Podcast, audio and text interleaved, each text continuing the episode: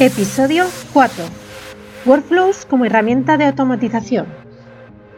Bienvenidas y bienvenidos a todos y a todas. En el episodio de hoy vamos a conocer qué son los workflows y por qué son una herramienta básica para ayudarnos a automatizar.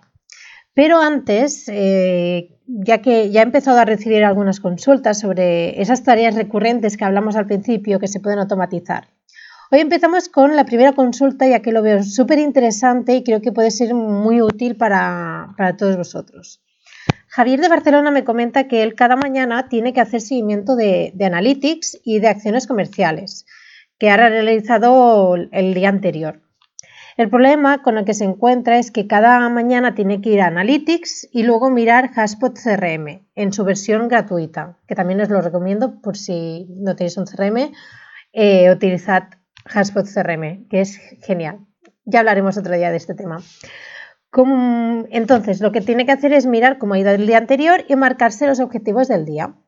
El problema que presenta es que son, que, bueno, digamos que tienen dos fuentes y que incluso dificulta poder relacionar algún evento en el tráfico de, de la página web con algún comportamiento de sus leads.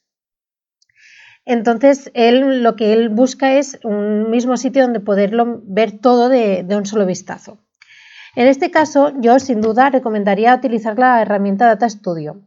De hecho, se lo recomiendo a todo el mundo ya que es una herramienta de reporting que te permite a partir de, diferentes eh, fuentes poder visualizar métricas en un mismo sitio.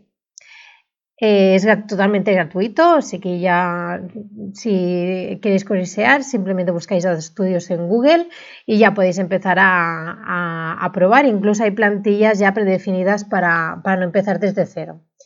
Entonces, en este caso, eh, yo lo que haría sería una sincronización con Zapier para que los datos de Haspot CRM se trasladen a un Google Spreadsheet, que es muy fácil para que luego Data Studio coja esos datos y así de esta manera puedes hacer que Google Studio te muestre en la misma página datos de Google Analytics y de las actualizaciones que aparezcan en Google Sheets.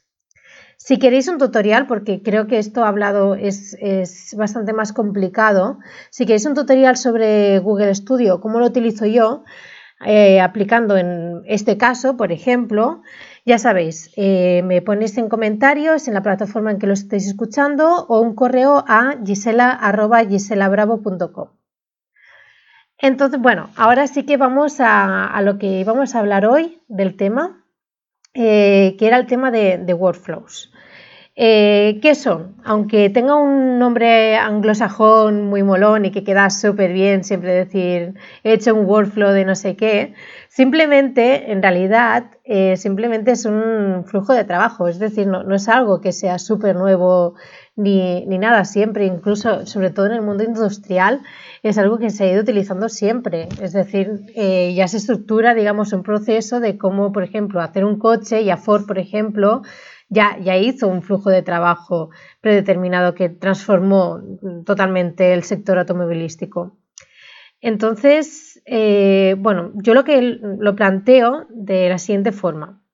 Para mí, un workflow lo que, te, lo que hace es que te obliga a eh, plantearte los procesos que haces.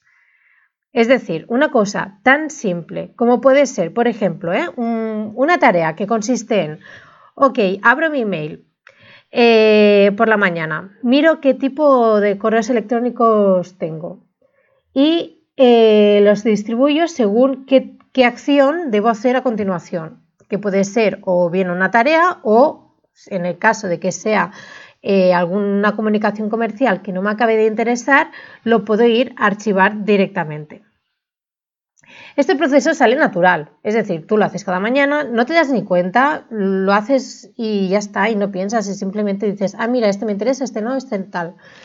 Entonces, eh, lo que ayuda a automatizar estos flujos de, de trabajo es ser consciente de todos los pasos que damos, porque así podemos ver cuáles son las partes en las que realmente las tenemos que automatizar y no tenemos por qué hacerlas cada día de nuestra vida. Un workflow sería, con este mismo ejemplo, que según el contenido del correo electrónico lo clasifique según la acción a realizar. ¿Cómo podemos hacer esto? Muy sencillo. Si queréis, eh, bueno, os lo pondré en las notas del programa, episodio 3 y eh, esto se puede hacer muy fácilmente con Zapier y FTT que comentamos en el episodio anterior. Os vuelvo a repetir, cualquier cosa me comentáis y profundizamos sobre el tema que, vosotros eh, tengáis mucho más interés. Esto simplemente es una pequeña explicación para que cuando hable de workflow sepamos a, a qué nos referimos.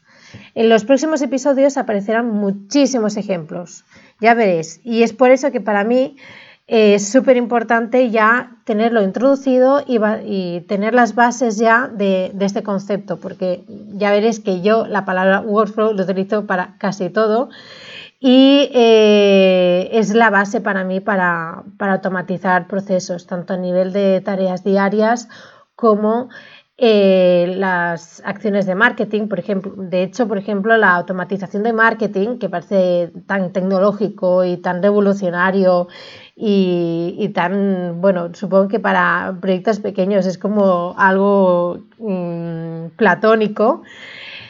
Eh, simplemente se basa en, en workflows, se, basa en determinar qué procesos y, según las condiciones que va pasando eh, un, evento, un suceso, una acción, eh, se hace otra, ¿de acuerdo?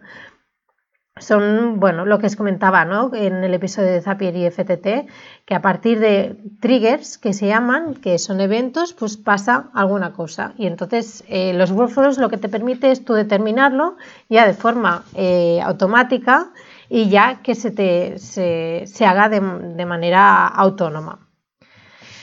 Eh, bueno, básicamente a mí lo que me gustaría saber es qué tareas te gustaría automatizar. Si quieres que lo comente en los siguientes episodios, como, el caso de, Javier, que muchísimas gracias por lanzarte y ser el primero, te lo agradezco muchísimo. Eh, bueno, me lo puedes comentar en. Bueno, eh, me lo puedes, me puedes enviar un correo electrónico a gisela.giselabravo.com y además eh, quiero anunciaros que estoy preparando cursos de automatización de marketing con Mautic para que una herramienta totalmente gratuita y para que mm, por muy pequeño que sea tu proyecto, ya puedes automatizar tu marketing desde el minuto cero.